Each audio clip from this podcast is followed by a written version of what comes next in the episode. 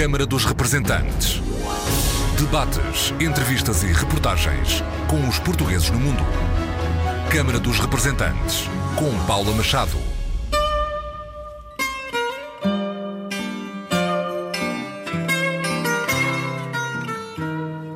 Olá, bem-vindos ao Câmara dos Representantes. Amanhã celebra-se o Dia do Trabalhador. No sábado, assinalou-se a Revolução dos Escravos. Há 46 anos, a festa foi feita nas ruas. Hoje, festejamos em casa. A pandemia do Covid-19 assim o obriga. Tempos diferentes de reflexão, de incerteza, mas também de liberdade.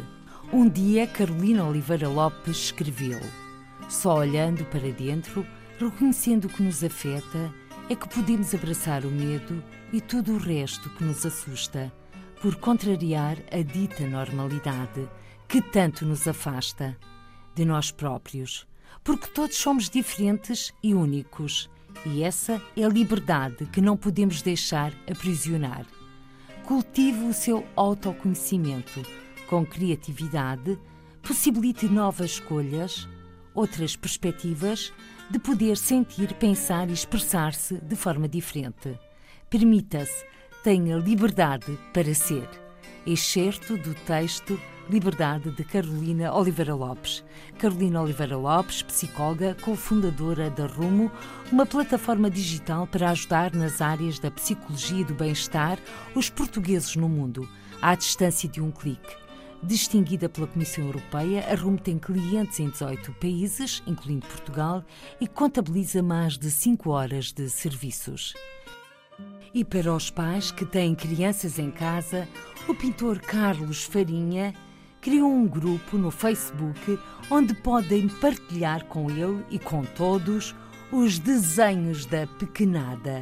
Chegaram de várias partes do mundo. Carlos Farinha que com cinco meses foi viver para a França, regressou a Portugal já adolescente. A arte de Carlos Farinha, distinguida com vários prémios, está presente e é reconhecida além fronteiras. No dia 25 de abril de 2014, uma das suas obras ilustrava a capa de um jornal português, a pintura do Capitão de Abril, Salgueiro Maia. Liberdade. Foi-me dada a liberdade a liberdade de poder escolher e de poder escrever hoje que a democracia nada serve sem a trave que a sustenta, a liberdade. E sobre o capitão do megafone, a alma de quem sabe que a vida é um mero encontro com as suas convicções. Só posso agradecer a ele e aos outros que com ele se agigantaram e recriaram palavras. Há quem viva em escalas de cinza, com medo do arco-íris, das palavras dos outros e da censura complacente. Hoje, 25 de abril, apelo à liberdade. Liberdade, um poema de Carlos Farinha. Carlos Farinha, pintor, e Carolina Oliveira Borges, psicóloga, são hoje os nossos convidados.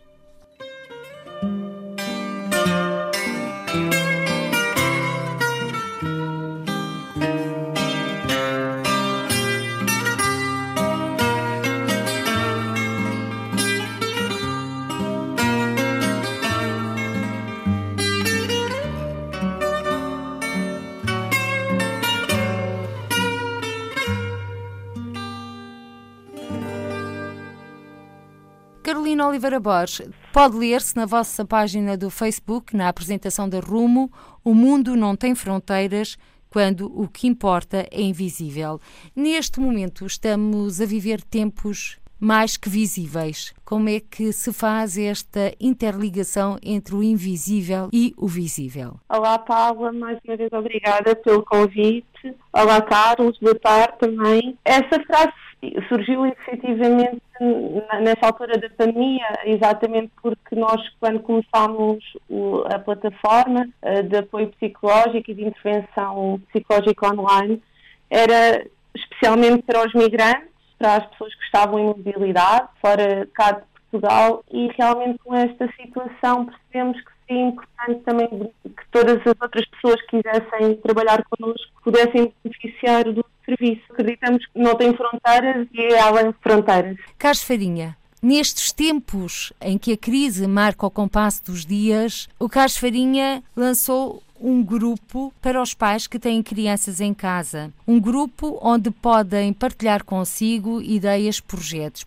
Sim, olá Paula, olá Carolina, olá auditório. E realmente, hum, quando apeteceu-me fazer essa plataforma, esse, esse grupo, inicialmente foi um pouco copiado do Tuta anda bene da, de uma plataforma italiana, exatamente nos mesmos moldes, mas pensei logo que hum, a primeira fase, que foi a fase dos arco-íris, em que toda a gente fazia arco-íris, era preciso alimentar com outros conteúdos.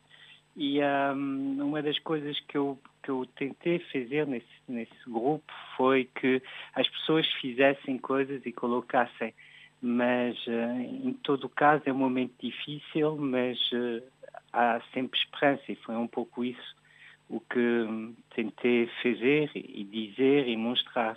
Mas foi uma coisa muito, muito pessoal na altura e, e continuo. Um projeto pessoal para o mundo, porque tem-lhe chegado de várias partes deste mundo desenhos de toda a pequenada e não só.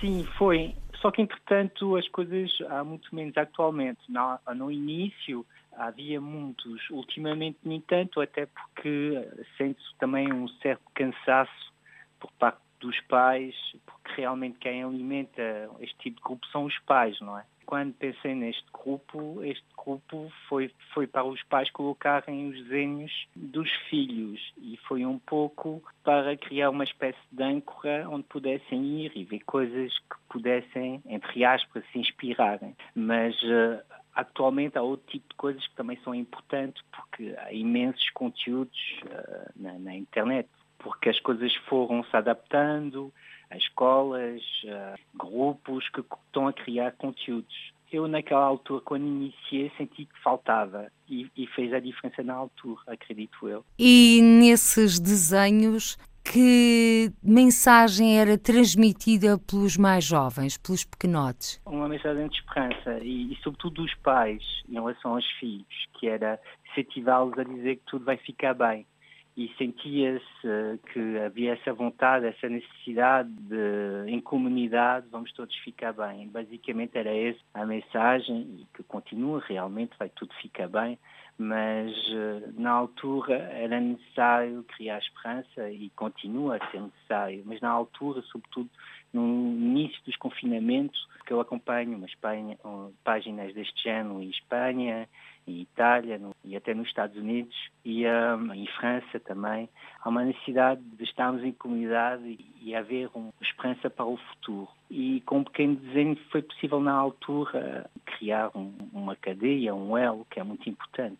Enfim, temos que continuar a acreditar no arco-íris e, e, continuar a fazer eh, desenhos e danças e outro tipo de coisas. Carolina Oliveira Borges, fazer desenhos, acreditar no futuro, este testemunho de Carlos Farinha vai ao encontro do trabalho que a Rumo está a desenvolver. Sim, com certeza. A arte é realmente aqui um facilitador brutal de expressão de emoções, de sentimentos, de integração tudo aquilo que nós também estamos a passar, nomeadamente a escrita, o desenho, mesmo que sejam rabiscos, não é? Sem grande julgamento, o importante é de alguma forma elaborar e conseguir deitar cá para fora de uma forma saudável e, e, que seja tranquila e que faça sentido à pessoa. Portanto, sim, pode ser aqui uma das grandes estratégias não é, para este momento de maior isolamento e distanciamento social também. Não pressupõe aqui solidão, não é? Mesmo que ela surja, as pessoas devem se manter eh, ligadas, não é? Conectadas à sua rede social, é fundamental. Tem existido um aumento da procura dos serviços na Rumo nestes uhum. tempos pandêmicos? Sim, tivemos muito mais pedidos até. Nós tivemos uma altura no primeiro mês que a Rumo, enquanto associação, retirou todas as taxas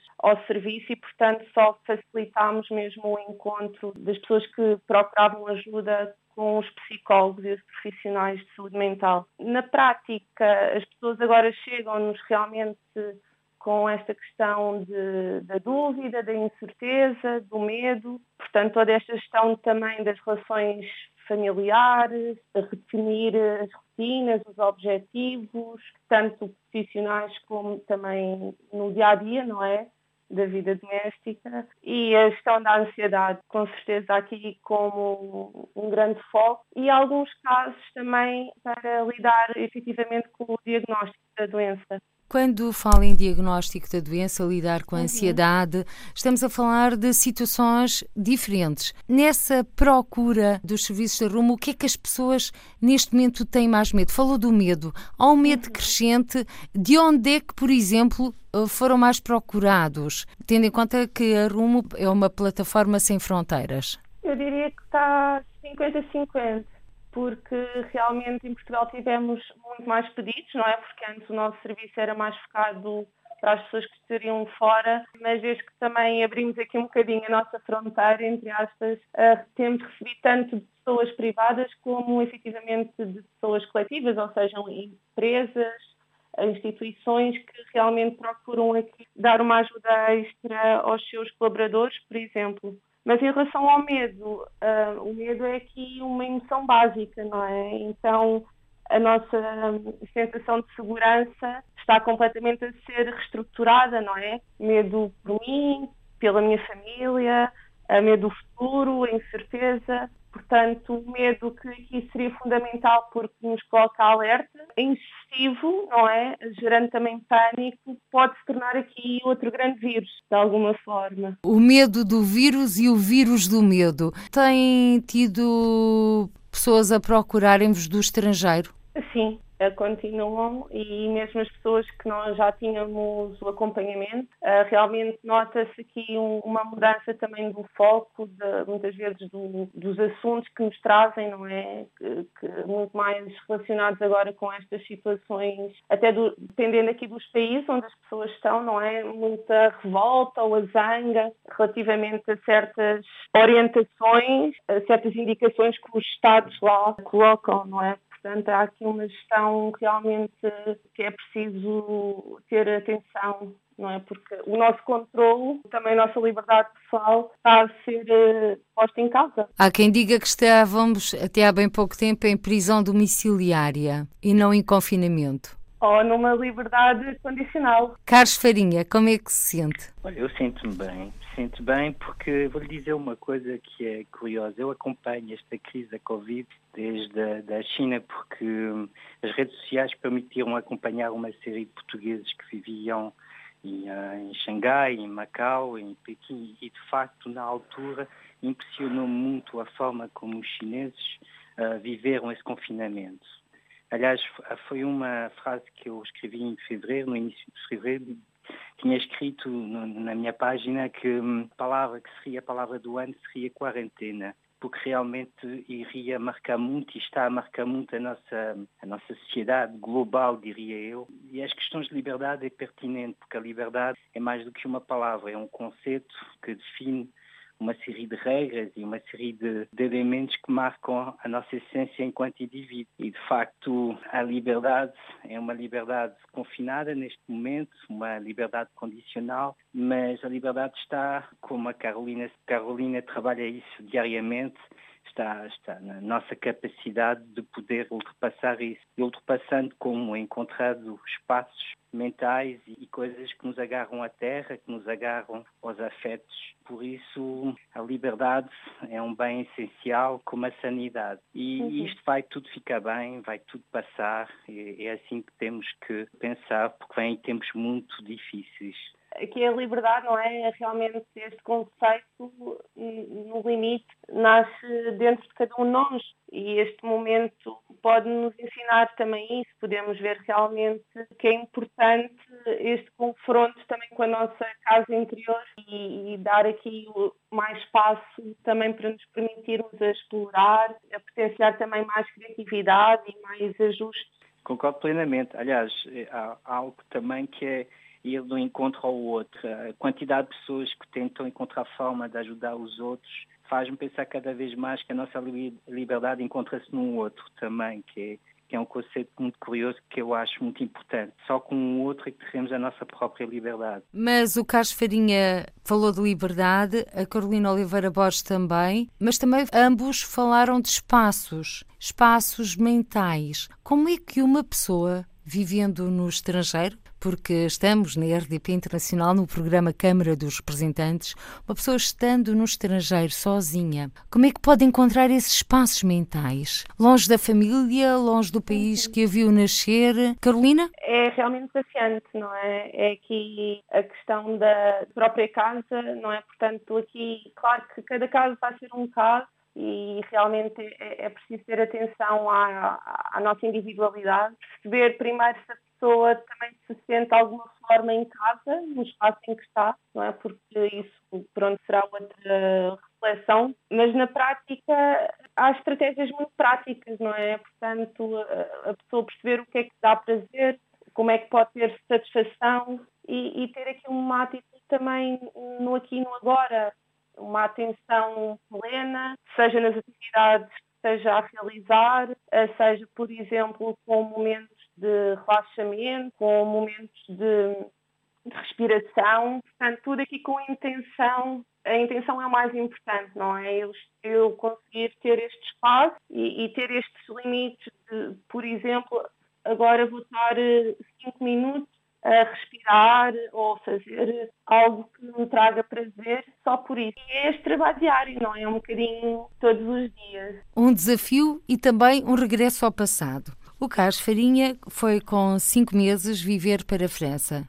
Regressou a Portugal já adolescente. Foi entrar num mundo novo. Conseguiu encontrar esses espaços mentais? A pintura começou por aí? Ah, sim, assim, sem dúvida. Foi a pintura que me permitiu encontrar o meu mundo. Aliás, voltando um bocadinho atrás sobre a questão do, da casa, se eu não tivesse acesso ao meu ateliê, eu acho que dava realmente muito mal da minha sanidade mental. Eu, eu, neste momento, tenho a possibilidade de ir ao meu ateliê, de criar. Se não fosse isso, eu, eu estaria muito mal. Porque desde que me conheço, se eu não faço qualquer coisa, não funciona é o meu escape. Tenho essa felicidade de poder fazer o meu trabalho tenho um espaço muito pertinho de casa e que me permite lá ir de manhã fazer o, o meu trabalho, a minha reabilitação diária e o facto de também ter uma família que me apoia também é muito importante, os meus apoios, porque realmente eh, encontrar um escape, o meu escape foi sempre a pintura, desde que me conheço.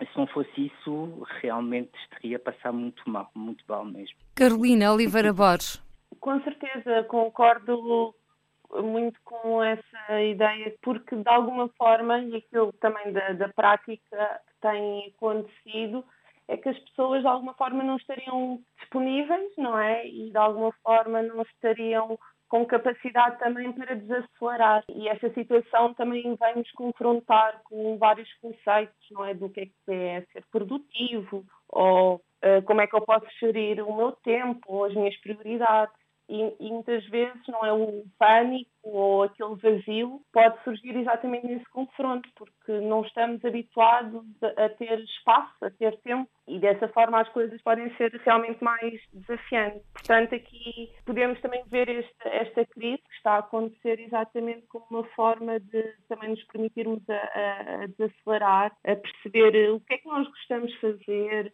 quando é que gostamos, o que é que podemos, não é, também inventar e dar aqui aso um bocadinho à imaginação. É uma fase também de aceitação e é muito difícil às vezes eh, para quem está a passar por uma depressão, para quem está ansioso, uhum.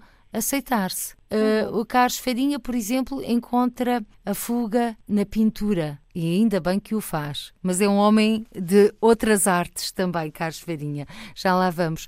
Mas isto aceitar-nos é um desafio também. Com certeza. Sim, sim. sim. E, é, e parte do, do processo de mudança. Muitas vezes a aceitação é realmente o mais difícil, porque as pessoas também podem confundir o, facto de aceitação e de acolher aquilo que vão sentindo como comodismo e não, e não tem que ser necessariamente eu aceitar que estou triste, zangada, ansiosa, com medo, só me vai permitir uh, conhecer melhor e perceber como é que aqui como observadora externa, não é? Como é que posso sentir-me diferente? Exatamente quando eu reconheço aquilo que vai passando. O Carlos Farinha já passou por alguma situação em que fosse extremamente desconfortável e tivesse de repensar tudo o, o que estava planeado? Ah, sim, tantas vezes, constantemente e realmente eh, é muito difícil eh, a sanidade mental e sobretudo temos que ver as idades, não é? Eu recordo-me da minha crise dos 14, 15 anos, a voltar para Portugal, que é uma altura muito difícil, na altura não havia contatos, não havia internet, não havia hum, telefones como existe, a facilidade de comunicação como existe hoje e cortar completamente com os amigos e repensar e eh, recomeçar tudo de novo. E uh, há momentos sim, há momentos que estamos muito baixos, mas é preciso se reerguer constantemente. E só se consegue se reerguer se uma pessoa, de facto, aceitar-se aceitar a si própria. Mas é muito difícil nestes momentos porque o contacto pessoal da outra pessoa é de uma importância extrema. Aquele famoso abraço e afetos são muito importantes. E um, a voz, também é muito importante, mas uh, é, é, difícil, é muito difícil. Daí o trabalho da Carolina é muito importante e dos psicólogos e dos e psiquiatras deste país que conseguem com a voz chegar às pessoas e entrar dentro da cabecinha dizer tenham calma, respiram e amanhã é um novo dia. Acima de tudo, e, acrescentando, é, é a possibilidade de ressignificar como é que nós podemos não é, nos, nos fortalecer face às, às, adversidades, porque de alguma forma tudo é cíclico e de todo o fim também surge um recomeço e acho que é, é, não perder a esperança, não é, acima de tudo e, e ter isto em mente que a vida é realmente impermanente. Nós é que se calhar não é pelos sistemas, pelas nossas crenças, também sentimos sempre que as coisas são muito permanentes e que não mudam, ah, mas a verdade ou pelo menos na minha verdade, acredito que a vida aqui é realmente impermanente e, portanto, aprender um bocadinho também a gerir e a, e a, ter esta flexibilidade. Estamos mal, mas a seguir podemos estar diferente. Nós não somos as nossas emoções e, portanto, mesmo o pior pensamento é só um pensamento, não tem que ser um facto. E isso também nos dá poder pessoal, porque eu posso escolher de alguma forma ir atrás ou não de certos pensamentos. Nós não somos os nossos pensamentos, mas também somos os nossos pensamentos. Se dermos força, porque de alguma forma o pensamento, aquilo que nós pensamos, depois pode-se verificar nas atitudes e no comportamento. Acreditam que há uma corrente de pensamento positivo que pode, de certa forma, alterar o mundo? Carlos Farinha. Bem, olhando para, para, para, a televisão e para as informações todas, constantemente com a televisão ligado, é muito difícil. As pessoas têm que se alienar um bocadinho desta corrente de informação que está constantemente a nos invadir de visão dentro e as fake news também nas redes uhum. sociais. Eu acho que as pessoas têm têm que ter acesso à informação, à boa informação e depois de alguma forma pôr para trás esse, esse vómito constante de notícias e de informações que não ajudam nada a poder, eh, de alguma forma, relaxar. Se, entretanto, forem à procura dessas correntes e se alimentar dessas correntes, da música, de pessoas que fazem bem, de autores que fazem bem, de textos, mas eu, eu, acho que é por aí uma das soluções, acho eu. E acho que é muito importante essas correntes, são mesmo muito importantes porque é também um exemplo que os pais dão aos filhos, que os avós dão aos netos, e isso é de uma importância tremenda. Eu tenho a minha cadela que está a ladrar, que é muito importante para mim também. Como se chama? Chama-se Goya, minha cadela, que é também uma forma para mim de, de, manter o meu equilíbrio. São os nossos animais uhum. que vivem, convivem connosco. Com certeza. Limitar aqui o acesso à informação uh, pode ser uh, fundamental e procurarmos informação no, nos canais uh, fidedignos e se calhar basta uma vez por dia, não é necessário o estímulo constante. E em relação ao positivismo, se calhar a corrente super positiva, eu diria que é, é mesmo encontrarmos aqui a esperança, não é? Porque muitas vezes pode-se confundir também com alguma positividade tóxica, quase que como se não tivéssemos uh, permissão de nos sentirmos mal. Uhum. E isso, de alguma forma, também a longo prazo não será saudável. Portanto, alguma atenção, diria eu, à questão também de muita positividade, se for sentida tóxica realmente pode impactar também. E ainda bem que tocou nesse ponto, Carolina, porque estou a recordar-me eh, nestes dias e meses já complexos em que uhum. vivemos, há pessoas que partem, pessoas que morrem. Os funerais estão restritos ao número de pessoas e a maior parte da família não se pode despedir da pessoa, não pode uhum. dar um abraço à família. Quando estamos perante esta situação, não temos quase chão. Sim, estaremos todos no luto, mesmo que não seja no limite por um ente querido que faleceu, que morreu, mas se calhar também luto em relação às nossas antigas vidas, à antiga, entre aspas, normalidade, mas com certeza os casos, não é, que, em que o luto é efetivo e, e há aqui os familiares envolventes, é preciso realmente respeitar o seu próprio tempo, é preciso que as pessoas não, não adiem o luto, é preciso ficar triste, não é? Porque a tristeza também tem a sua função. Respeitar e, acima de tudo, as emoções, porque o luto também passa por uma série de emoções, de raiva, revolta, culpa, medo, e é preciso não lutar contra estes sentimentos, porque o luto tem que ser feito, não é? E quando se faz o luto, também viajamos pelo mundo da memória.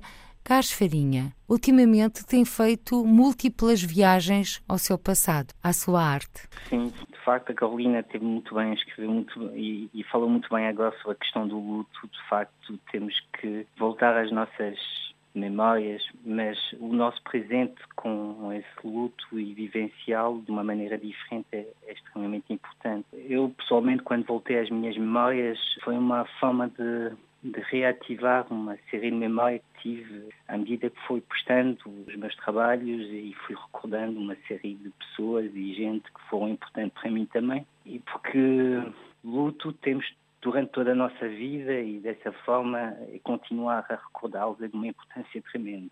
E um, o luto faz com um pouco de tristeza, mas com esperança também. E isso é que é importante também acredito que possa ser importante termos também em mente, não é, que realmente a relação não acabou, mudou. Temos que conseguir co-criar um, um, novo tipo de vínculo. E nesta fase, não é, se, calhar não sendo possível estarmos com, entre família é sempre importante termos aqui algumas estratégias, por exemplo, homenagear a pessoa que, que morreu, contribuir para minorar o sofrimento da família com ideias práticas, por exemplo, uma refeição em conjunto, nem que seja por videoconferência. E no limite não é procurar ajuda de um psicólogo, de um especialista em saúde mental para trabalhar. E o real impacto, não é, desta pandemia, estaremos também aqui para descobrir como é que será porque para a maioria é efetivamente inédito. E também rir e tornar um bocadinho de normalidade no nosso dia a dia também é muito importante. Há uma série de coisas que, que temos que tentar ultrapassar e se conseguimos rir um bocadinho também um pouco durante o dia também era uhum. importante, acho eu. Uma boa gargalhada. Exatamente. Rir pode continuar a ser o melhor remédio, não é? Como se costuma dizer. Estávamos todos a pensar na frase rir é o melhor remédio. uh, Foi. E, e a propósito, querem partilhar algum momento divertido com os nossos ouvintes? Agora, fora de contexto, para mim é muito difícil lembrar uh, de uma anedota.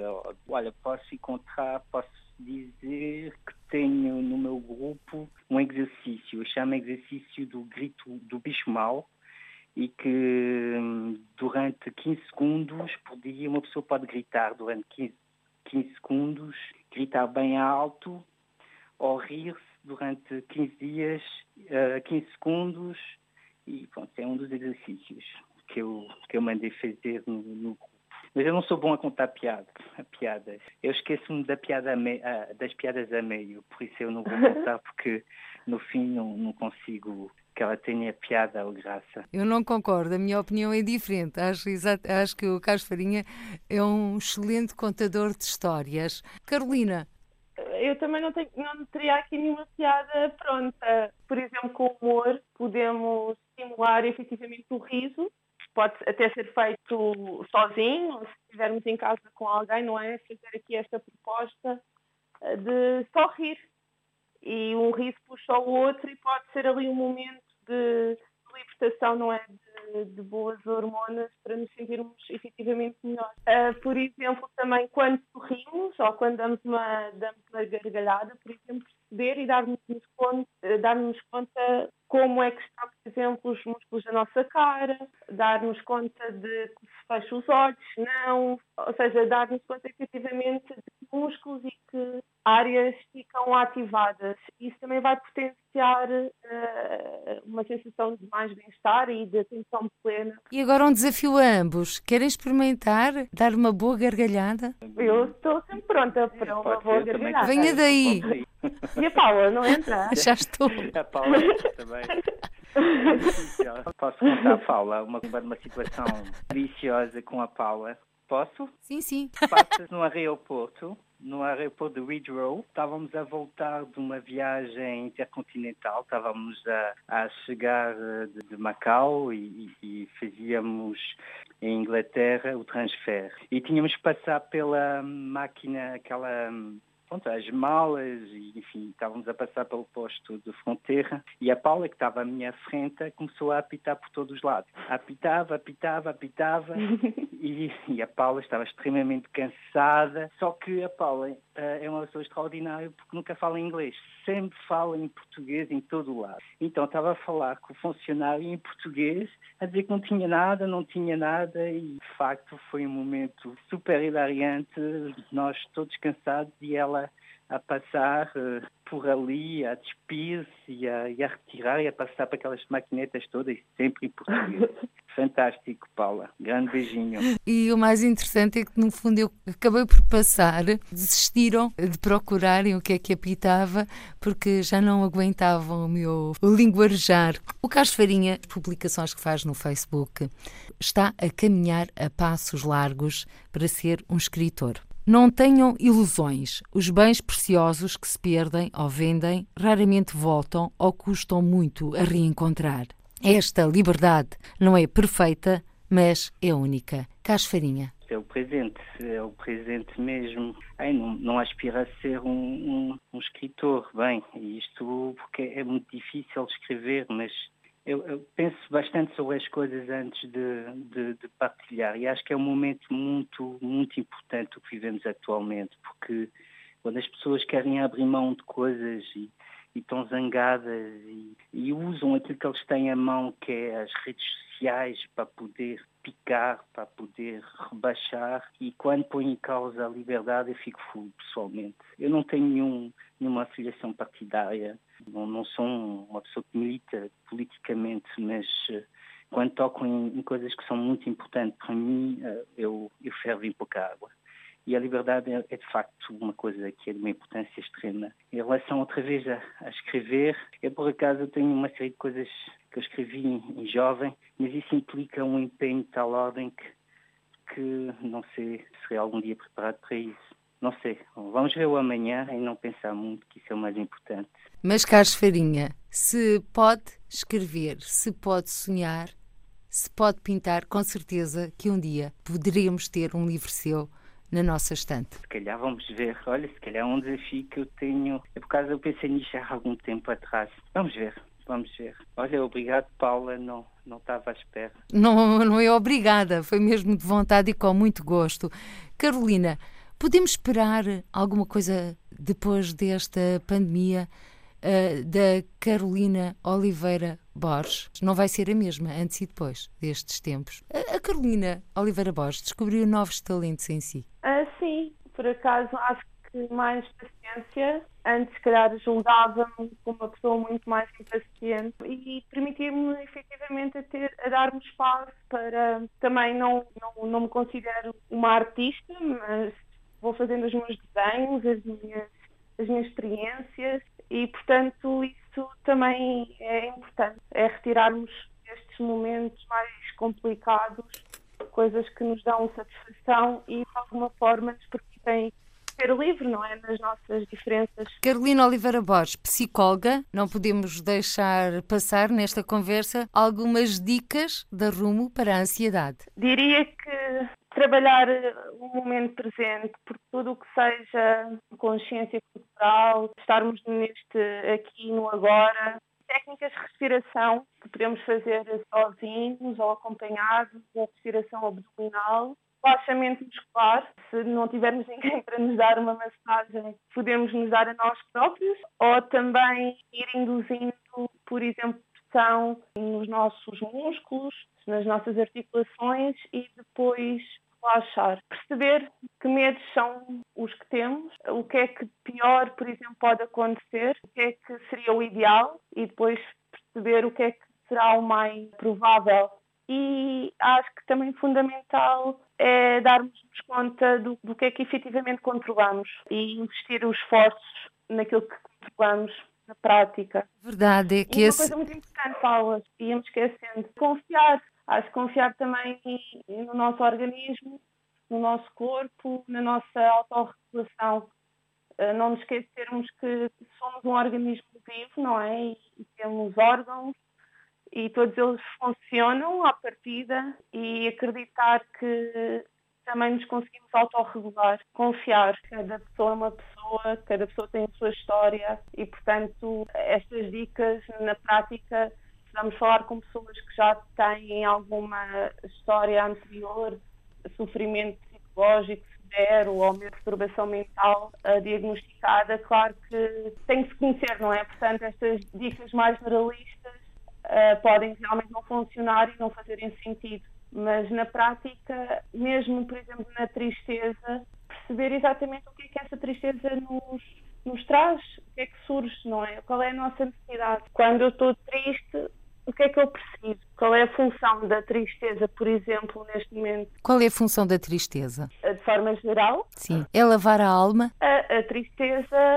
é aqui um, um espaço de recolhimento, de colocarmos um bocadinho para dentro, perceber o que é que se passa exatamente para ganharmos força e vitalidade. Portanto, a tristeza é importante quando falamos numa depressão, em, já a nível efetivamente perturbação, é uma tristeza continuada no tempo, tem outra intensidade, vai ter aqui também associadas alterações de alimentares, de higiene do sono. O estar triste é normal, é natural. Carolina Oliveira Borges, Carlos Farinha, a verdade é que o mundo está do avesso. Viraram-nos o mundo ao contrário. E agora? O que é que vocês mais querem que saia neste pós-pandemia? O que é que estão à espera? O mundo com certeza será diferente.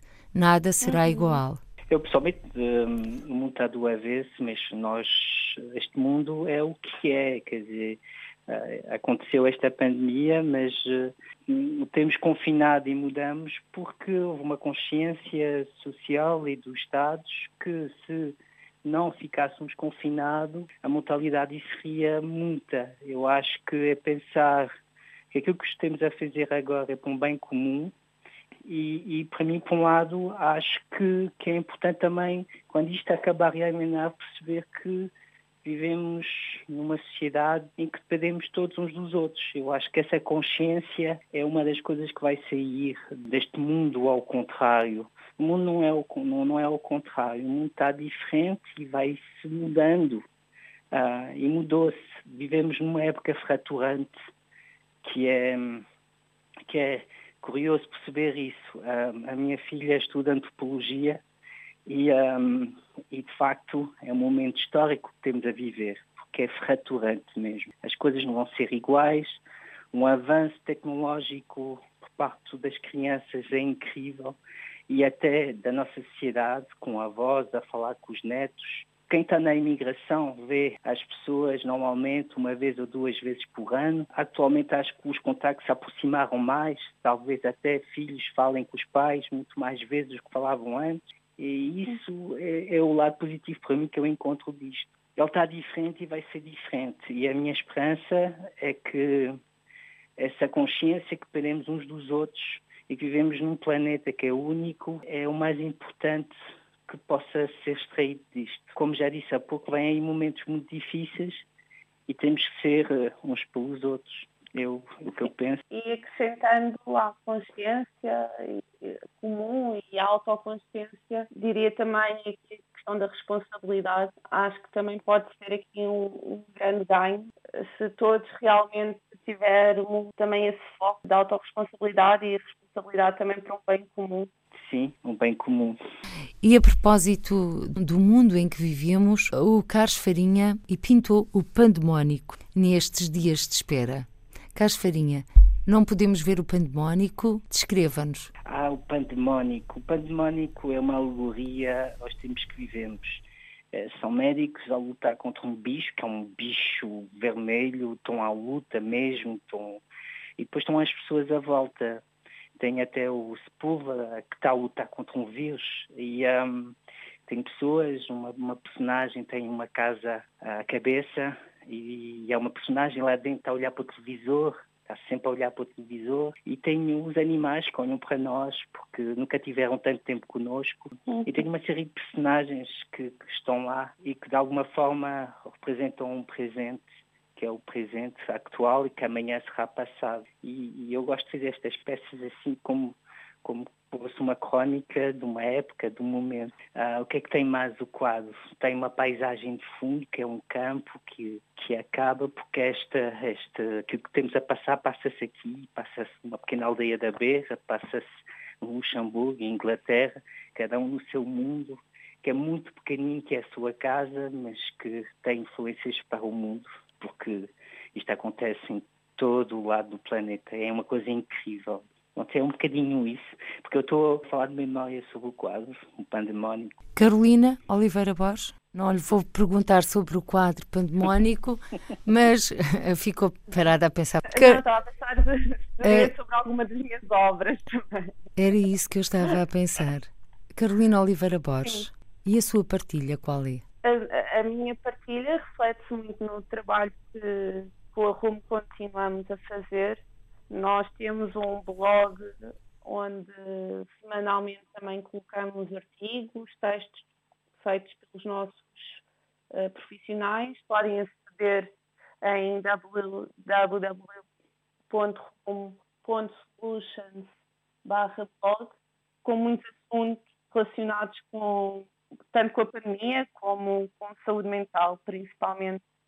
E nas horas vagas também tenho as minhas as minhas escrituras, entre aspas, e o desenho, acima de tudo desenho e, e movimentar o corpo. Gosto de dançar, fazer yoga e meditar. Tenho também uma prática de, de meditação bastante ativa e diária. Estamos a chegar ao fim desta edição do Câmara dos Representantes com o pintor Carlos Farinha e com Carolina Oliveira Borges, psicóloga e psicoterapeuta. Que mensagem deixam para todos aqueles que nos estão a escutar? Que todos tenham muita força e que isto vai passar, vai ficar tudo bem, uh, na medida do possível e que, um, e que o amanhã é um novo dia e basicamente é isso. Carolina Oliveira Borges? mantenham a esperança, que consigam também se projetar no futuro, não é, de uma forma positiva, portanto, ver como é que esta experiência pode ser também aqui uma, uma oportunidade de crescimento individual, enquanto família, mesmo com a nível profissional, e confiar, confiar nas, nas suas capacidades individuais para lidar com situações difíceis. Muito obrigada a ambos. Carolina Oliveira Borges, psicóloga e psicoterapeuta, e Carlos Farinha, pintor, por terem participado nesta edição do Câmara dos Representantes. Para si que está desse lado, até ao próximo encontro.